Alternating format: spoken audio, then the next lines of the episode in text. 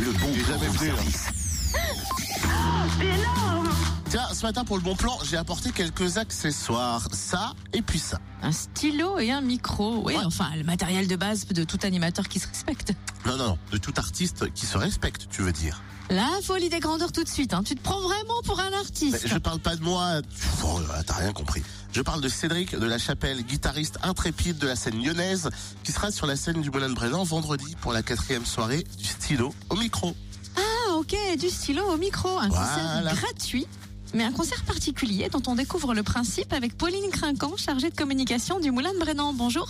C'est un projet d'atelier d'écriture en collège dans le Jura qui est mené de septembre à janvier en général.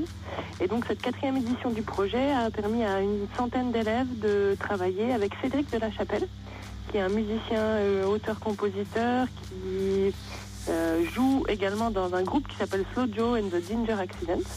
Et avec Cédric, ils ont pu composer euh, plusieurs chansons, euh, les textes et la musique. Et en fait, ils viennent euh, restituer leur travail lors d'un concert gratuit qui est ouvert au tout public et qui regroupera bah, notamment les familles, les proches et les personnels des établissements participants.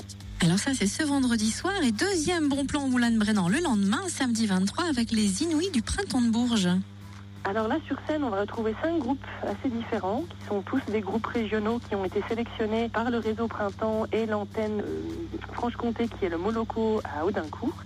Et donc, vous pourrez découvrir cinq groupes qui vont de l'électro au rock, en passant par le hip-hop. Blacklist, The Elephant Skin, Inclose, Orsk et Lynch the Elephant. Donc, une soirée avec des talents régionaux à découvrir qui seront peut-être sélectionnés pour aller jouer au Printemps de Bourges en 2016.